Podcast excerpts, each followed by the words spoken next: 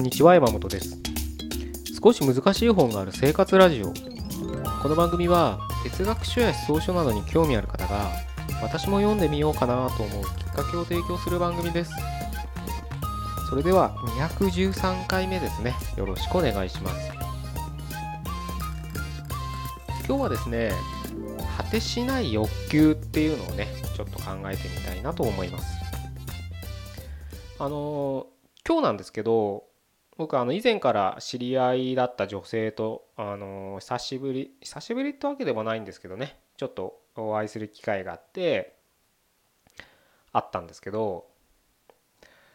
あのもうねはじパッと会うわけじゃないですか。当たり前ですけどね。うん。もうその瞬間にねすごく僕は違和感を感じたんですね。で違和感って言ったら失礼かもしれないですけどまあ何にね、えー、思ったかっていうと顔が変わったって思っちゃったんですよ。あのメイクとかじゃないんですもう完全に目が変わったんです。要するに整形してるんですよ。であのいね あのこんな僕でもいきなり「整形した!」なんてねことはさすがに聞けなくて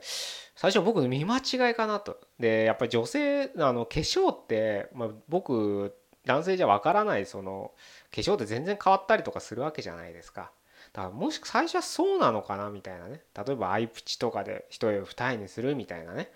ことであのしてるだけなんじゃないかななんて思っていきなしねあのそういうことは整形したなんて言ってねあの変な空気になってもあれなんであのそういう可能性もあると思ってずっとねまじまじと見てしまってたんですけどその会ってる間もうね明らかに整形なんですよね。うん、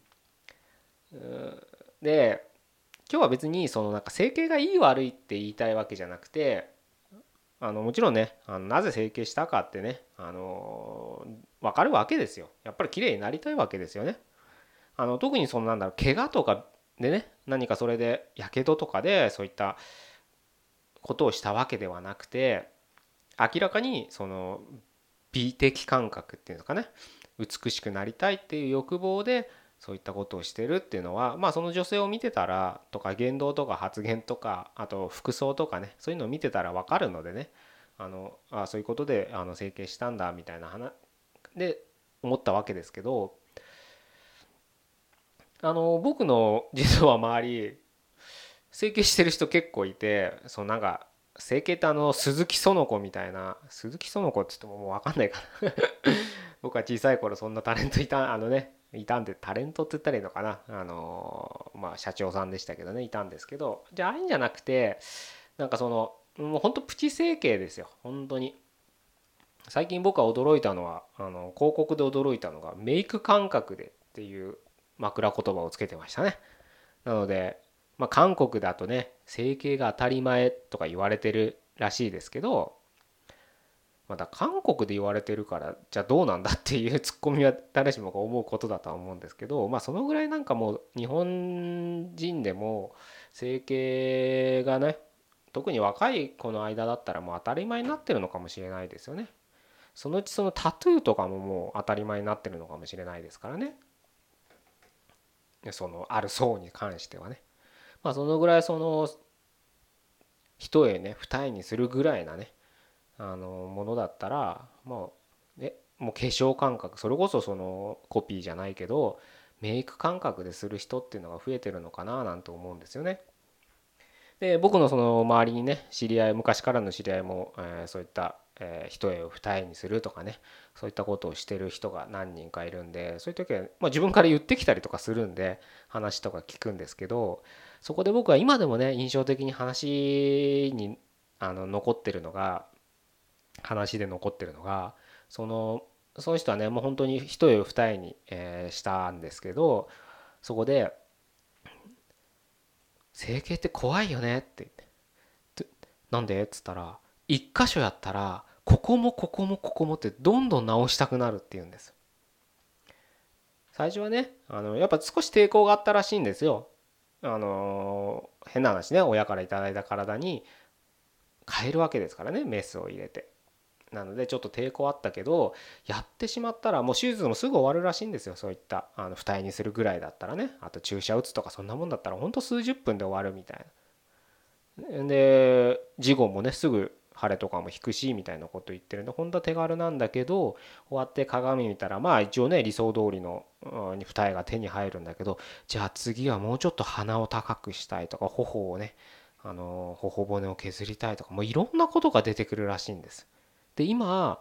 まあ、頬骨削りたいっていうと結構な手術になるのかもしれないですけどちょっとしたことだったらもうほんと簡単に手軽にどんどんどんどんでできちゃうからあそこもここもどこもってどんどん出てきてブレーキが効かなくなる気がするって言ったんですよその人は。実際その人はもうそのそれ以外はしてないですけどね今日までの段階では。まあ最近会ってないんで分かんないですけどね。でもやっぱそのぐらいどんどんどんどん直したくなるっていうことを言ってたんですね。まさになんつったらいいんだな欲望？欲求が尽きないんですよね。たまに思うじゃないですかすごい美人な人すごいかっこいい人でもコンプレックスあるわけですよ。ここがこうしたいとかそれは内面のコンプレックスもそうなのかもしれないけど外面のコンプレックスを言うわけですそうすると僕みたいなやつからしてみたらそんないいフェイスを男前な顔してなんてね みんな思うわけじゃないですか。で嫌味に聞こえたりするかもしれないけどでもそれは別に嫌味じゃないんですよ。本当に絶世の美女本当に大島様みたいなねフェイスを持ってる人でも身体的特徴を持ってる人でもやっぱどっかにコンプレックスがあるんです。つまり人間っていうのはそういうものなんですよね。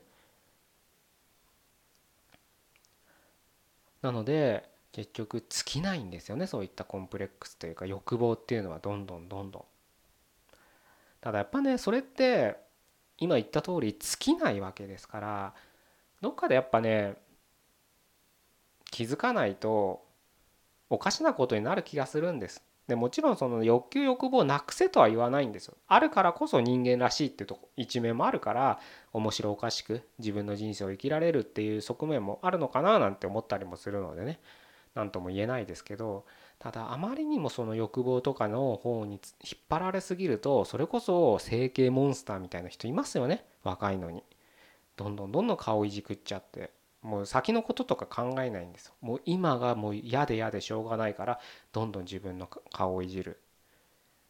要するに変身願望ですよね。外見をいじればなんとかなる。だからブランド品とか服とかやたらなんか似合ってないのに高いものばっか買う人いるじゃないですか。あれもやっぱ変身願望なんですよ。コンプレックスを埋めようとする。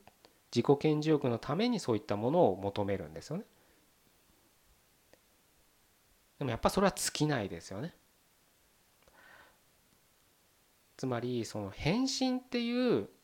変わりたいって言ったらいいのかな？思いっていうのはその自己成長と捉えたらもう少し違う道があるはずなんです。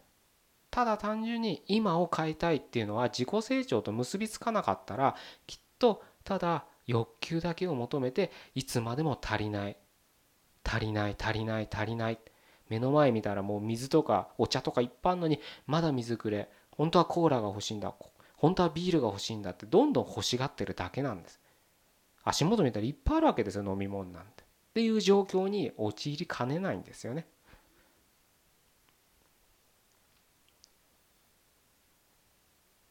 結構怖いですよやっぱそれって。お金があれば何でもうまくいくと思ってて思ってる人っていうのはいますよね。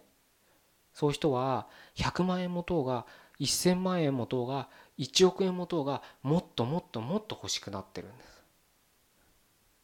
キリがないんですよ本当に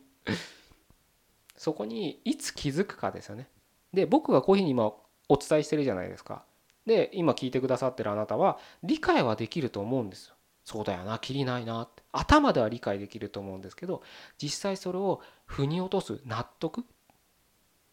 自分の人生に落とし込むっていう作業はやっぱり難しいはずなんです。お金お金ばっか持ってても確かになって思ってもやっぱりお金って欲しくなりますよね。だ からお金欲しくなるなとは言いたいわけじゃないんです。お金が欲しいわけです。お金があればって思っちゃいますよね。だからそこで自分の気持ちというか考えっていうのを転換しなきゃいけないわけです。お1億円持ってても欲しい欲しいと思う人もいればうん1億円持ってるなって思う人もいるってことなんです。あればいいしなくてもいいしみたいな。まあなかったら困るけどまた別に稼げばいいやみたいなマインドになれるか1億円あるけどもまだまだ足りないあと10億円20億円ないとダメだって思うかはやっぱりその人次第なんですよね。同じ10億円ですよ物理的には。でもそれを持ってる人の心持ちによってその人のうん生き方って言ったらいいのかな周りから見て分かりますよねそういう人ってなんかあなんかこういう人になりたくないなって思う人ですよ。うん、そうなるかってやっぱその人の内面を映し出してるはずなんです。態度に出るんです行動に出るんです言葉に出るんですよねそういったものって。どっかでやっぱりあのゼロにはできないとは思うけど自分の欲望っていうところに気づく必要があるんじゃないかなと思いますね。よくね欲望を押さえつけるな解放しろなんて言われてますね。言う人もいるかもしれないけどそんなこと言ったらもう世の中ね成り立た 成り立ちませんから。そんな動物のようにみんな生きてた動物のように生きないからこそ人間で社会が生まれてるわけですから。そこら辺はね過度になんか自分を押さえつける必要はないのかもしれないけれど押さえつけなければ自分はこの世界で生きられないってこともちょっと分かりつつだから難しいんですよだから何度も言うように欲望をねどこまで自分で理解できるか認識できるかっていうのは難しいんですけどいつまでたってもキリがないっていう欲望もあればちゃんと自分で押さえつけなきゃいけない欲望もある。まあ今何が違うんだと思うかもしれないですけどそれはあなた自身で気づいていただければなというふうに思いますね。じゃあ今日は以上で終わりたいと思いますね。213回目でした。ここまでどうもありがとうございました。